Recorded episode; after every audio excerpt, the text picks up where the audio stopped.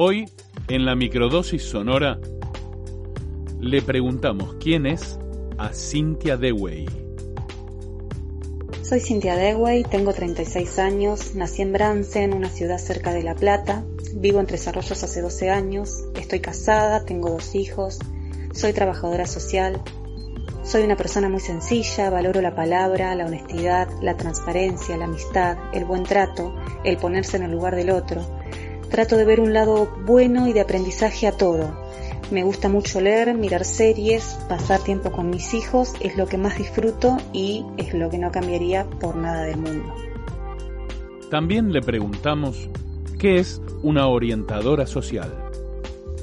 El trabajo social u orientador social, rol que cumplo actualmente en la secundaria 4, es una profesión que me da las herramientas necesarias para promover un cambio y favorecer el desarrollo de vínculos saludables.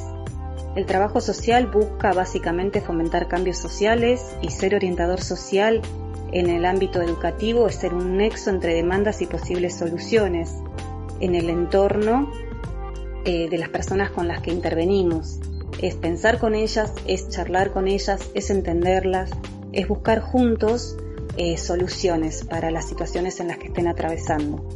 Por ello, el trabajo social se basa en la reivindicación de los derechos de todas las personas.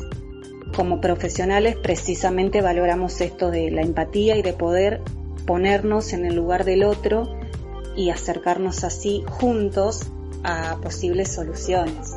¿Cómo vive una orientadora social un periodo de cuarentena? La pandemia me llevó a modificar rápidamente muchos hábitos, desde lo laboral hasta lo cotidiano en el hogar y en la familia.